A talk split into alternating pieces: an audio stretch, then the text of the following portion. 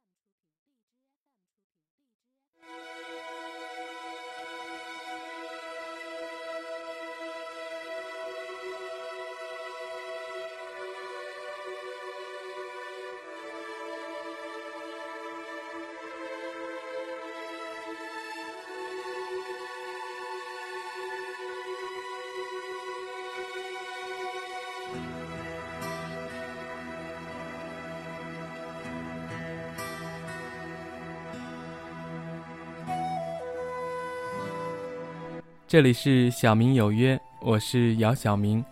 今天小明要与大家分享《火影忍者》里深受火影迷喜爱的 CP 鸣人和佐助。我相信有很多人和我一样都是火影迷。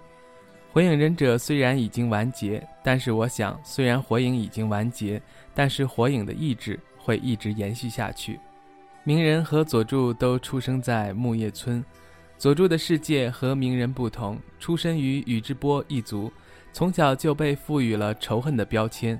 虽然身为弟弟的他同样拥有令人羡慕的出身、血统和家人，但是他从小生活在哥哥这个宇智波天才忍者鼬的阴影之下。但是有一点是相同的，他们有着与其他孩子不同的童年经历。令佐助又爱又恨的哥哥，突然在某一天突然屠杀了宇智波一族的全部人，目的居然是为了得到力量万花筒写轮眼。佐助怎么也想不到，平时温情的哥哥居然残忍地杀害了自己的家人，杀害了自己的族人。恐惧与憎恨充满了这个少年的心灵，于是从小他就开始踏上为异族人报仇雪恨的迷途，从小就背负了这个命运的十字架。他也是一直用自己的方式来努力修炼。佐助与鸣人这个故事的两位主角之间的羁绊贯穿了整部剧情。我们无法肯定他们谁更强一些，因为他们虽然互相追赶、互相战斗，但是站在胜利边缘的佐助始终还是没有对鸣人痛下杀手。表面的冷漠掩盖他真实的情感，仇恨冲淡了他战友的感情。虽然嘴上不喜欢鸣人，虽然和鸣人也在暗地里竞争，可是他在内心深处却是非常珍惜这段感情。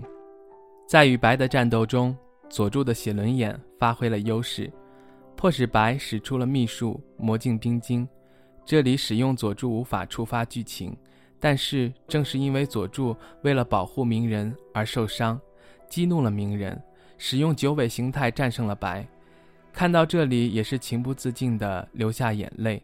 想想为了复仇而踏上叛离道路的你，抛弃了朋友，抛弃了信仰，只为杀死那个令自己憎恨的男人。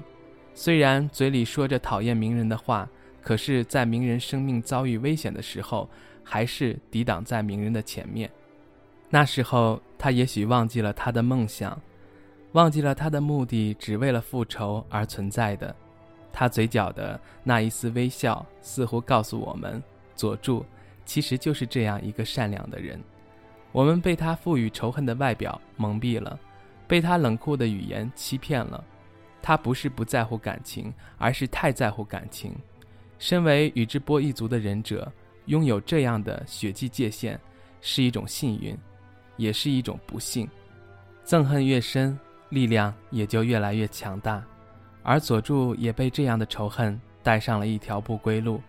至此，火影主干线就是鸣人与佐助间的羁绊。鸣人不断努力，希望佐助放下仇恨，回到木叶。之后，佐助韬光养晦，杀死了哥哥。自以为大仇得报，却得知哥哥为了留下他的命而背叛了全部族人，从而意识到木叶暗势力的黑暗，并决心毁掉木叶。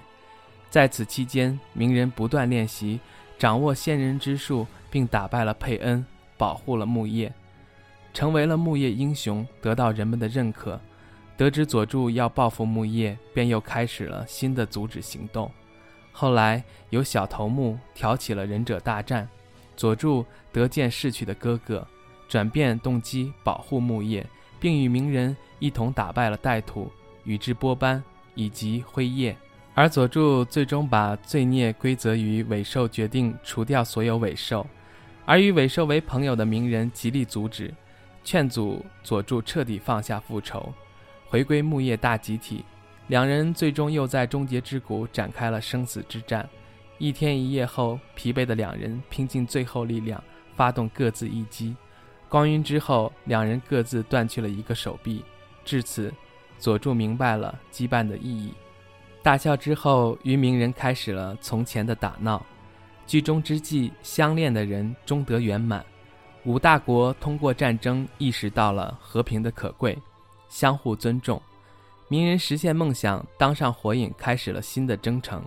爱恨情仇同现实一样，忍者界的光明与背后的黑暗为同一个避免战争的目的，选择了不同的路，造就了不同的结局。光与暗斗争不会就此罢休。作为影迷，喜欢火影可以从一首歌开始，《The Racing Fighting Sprint》。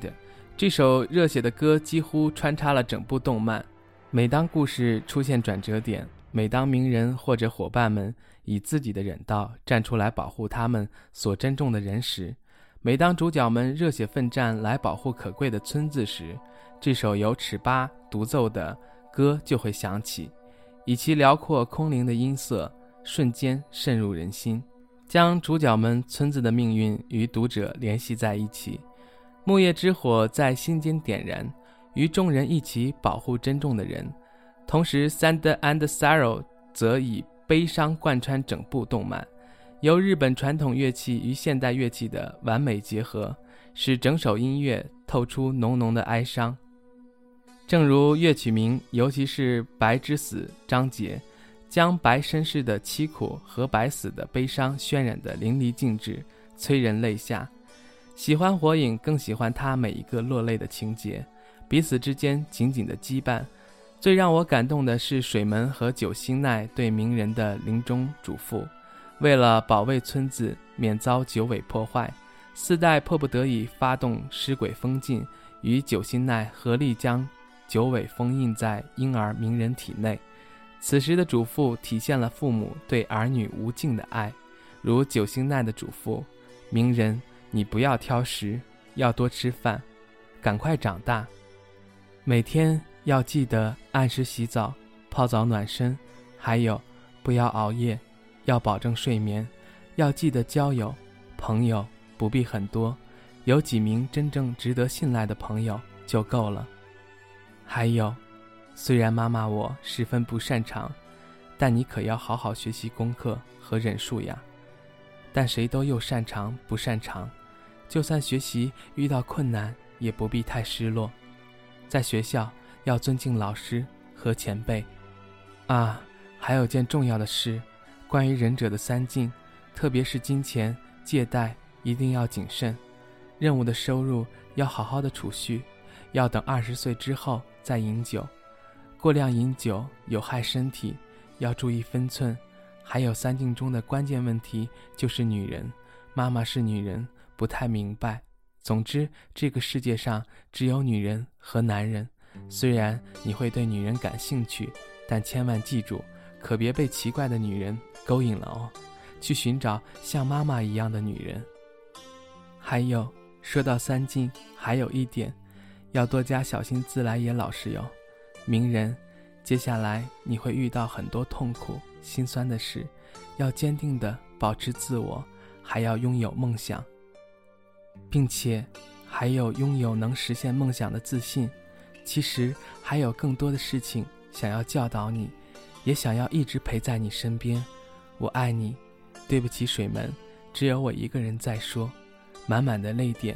虽然鸣人没听见，但字字句句刺穿了每个影迷的心。此外，作为火影中。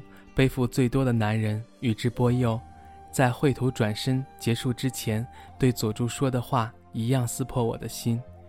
你可以不用原谅我，无论你今后怎么走，我都一直深爱着你。背负种种骂名，种种歧视，鼬最后还是那么完美的接受着一切，永远的爱着他的弟弟。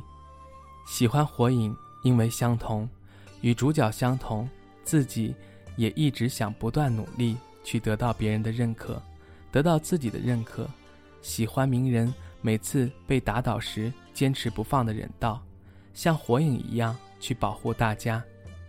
喜欢鸣人与伙伴们的胡闹，彼此间的信任，互相间相濡以沫的关心。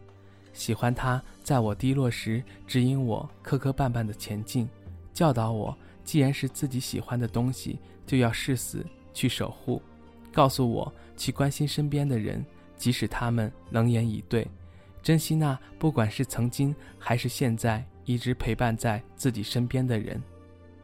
火影的社会关系同现实类似，不同的国家相互处处提防，不同民族彼此间拔剑怒张，人与人之间处处防范，这就是当今社会的现状。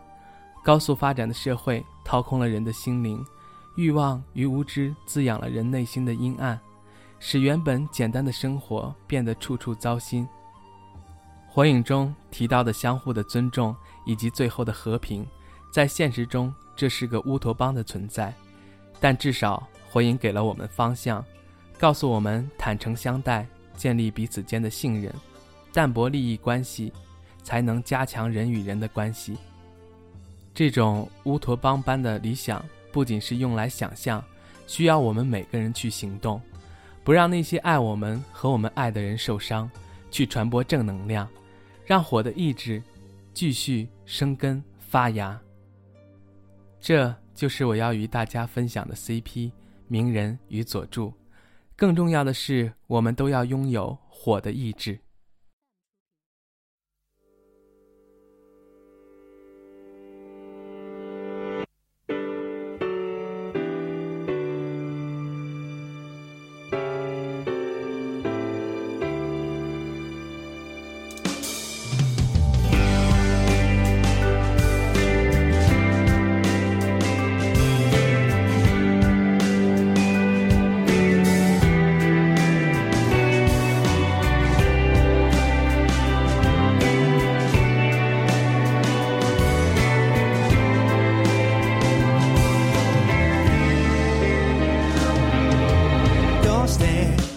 どうして泣いて割れていつか泣かれて星に